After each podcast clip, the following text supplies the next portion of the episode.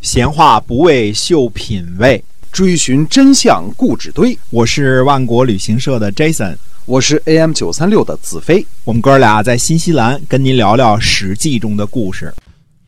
亲爱的各位听友们，大家好！您现在收听的是《史记》中的故事，让我们一起呢带您回到那个历史的时代，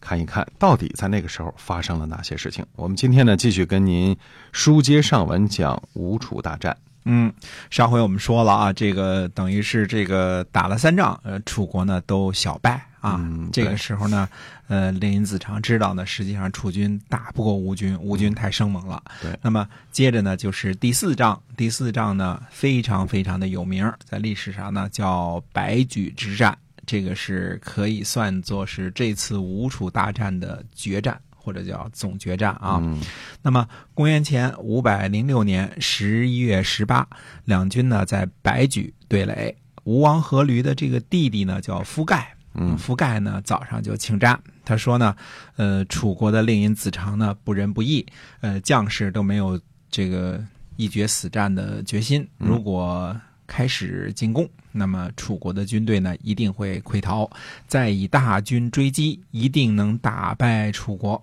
但是呢，呃，吴王阖闾呢没有同意啊。吴王阖闾深通兵法啊，打仗比较谨慎小心。嗯夫盖呢回到自己的军营军营之中之后呢，就说呢，他说臣子做事儿啊，只要合于义就行了，不必等待命令。呃，今天呢，哪怕我战死了，也一定会进攻楚军。于是呢，夫盖呢就带着自己的五千人马，一共带着五千人，就率先向楚军发起了进攻啊。那么，呃，楚国的军队呢，果然就开始逃跑啊、正如夫盖所预料的。那么，楚军的阵型呢大乱，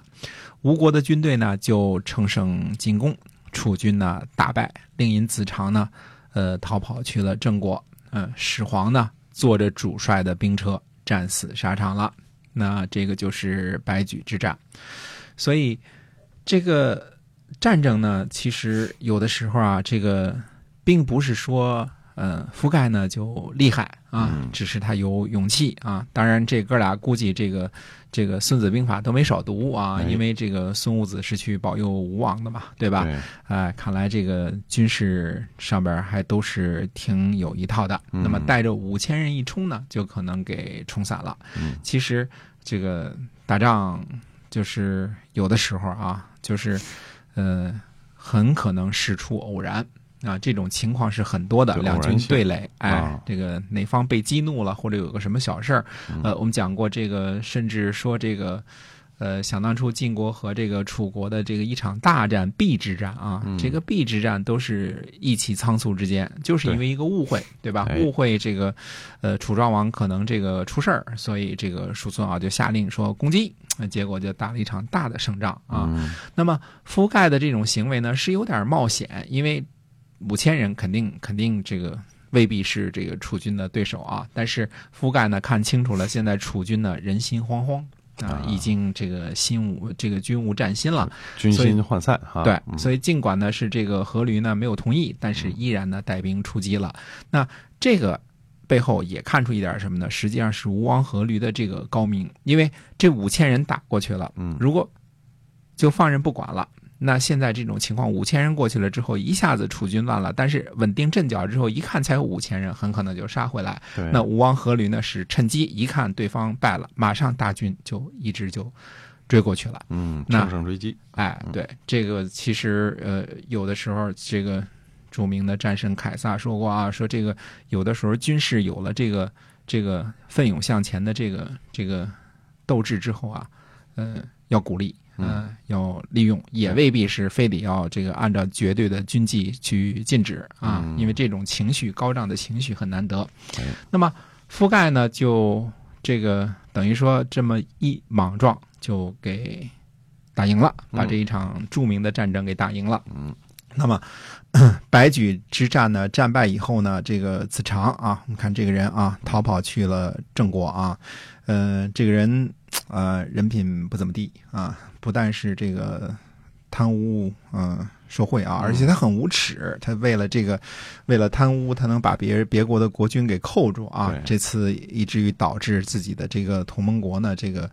呃，都跑到这个敌方这边去了、嗯啊！而且这人是个软骨头啊对，没有嗯，武相器，嗯哎，相比较之下呢，这个始皇虽然这个计策很烂啊，嗯这个这个心眼儿很小，境界也低，但是呢，能够乘坐主帅的战车战死，这个还是怎么说呢，值得尊敬的啊对。这个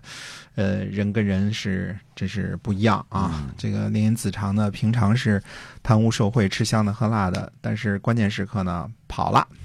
跑了。吴军呢，在后边就追击楚军，啊、追到清发啊，清发是云水的支流，在今天的湖北安陆啊，到这个地方呢，准备进兵。呃，夫盖呢就进言道呢，他说呢，困兽犹斗，况人乎？啊，如果知道呢，必死无疑，呃，一定会拼命的。说的是楚军啊，那时候呢，说不定反倒会打败我们。如果呢，让先渡过河的一半人呢知道可以逃脱，后边的人呢一定会很羡慕，就没有战斗的决心了。这样呢，可以打胜仗。没有斗志，哎，这次呢，吴王阖闾呢听从了这个覆盖的进言，呃，果然呢又在雍氏大败楚军。呃，我们说呢，这个这个楚军啊，呃，在埋锅造饭，饭呢刚做熟了，后边吴国的追兵呢就到了。那么，呃，楚国的将士呢来不及吃饭，就赶紧逃跑。嗯啊，那么，呃，吴国的军人呢吃了楚军做好的饭，然后继续追着楚军打啊。这个，呃，那么在这个雍氏呢赶上这这个楚军的又大败之，这样呢一共是等于是在雍氏这一战加上呢就一共是打了五仗。嗯那么五仗之后呢，吴军到达了楚国的都城郢都。那么，呃，我们说这个这个整个分析这个白举之战啊，其实是。呃，怎么说呢？前三仗因为历史上没说，不知道怎么回事儿啊。这个其实也不能完全说是吴王阖闾这个指挥得当啊、啊，其中覆盖呢是有很大的这个功劳的，他战场上这个，呃，这个这个判断形势啊非常的准确，而且呢骁勇善战，是第四仗和第五仗的功臣啊。那么追到清发的时候，这会这个时候呢，想想呢，这个乌盖的覆盖的这个建议呢，其实也非常到位的，嗯，如果追上了就往死里打，这样呢，这个被追击一方呢就成了困兽了。对困兽就等于按照兵法来说就进入死地了，嗯那一定会人人玩命啊！对这个，呃，道理很简单，豁出去了嘛，哎，不拼命肯定被杀嘛，对吧？嗯因为后边是河嘛，对吧？对 后边是河水嘛，你逃不了嘛。嗯哎，这个其实是非常灵活机动的贯彻了穷寇勿追的这个兵法，对吧？嗯，哎，呃，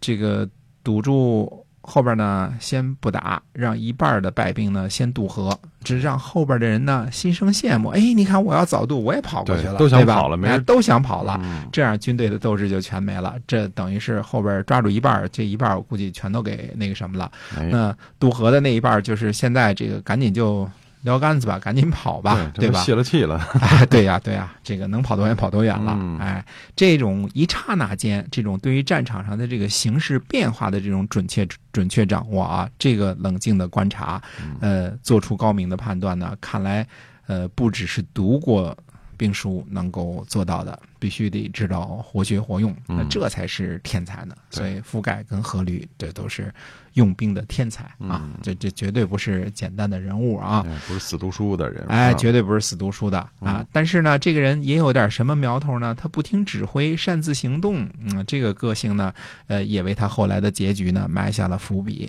白举呢，位于今天的湖北麻城。大家看看地理位置啊，就知道这里边是这个地方是多么的重要了。郢都呢，位于今天的湖北济南城。白举战败之后呢，郢都的城墙修得再坚固，估计也难以守住了，因为嗯大军压境了，兵临城下了。那么敌人呢，一直打到郢都的家门口，这是楚国差不多是建国历史上从未有过的事情。那么楚庄楚昭王到底怎么办呢？嗯那么且听下回分解。好，我们今天啊，这个史记中的故事啊，吴楚大战呢，先跟您讲到这儿，感谢您的收听，我们下期再会。再会。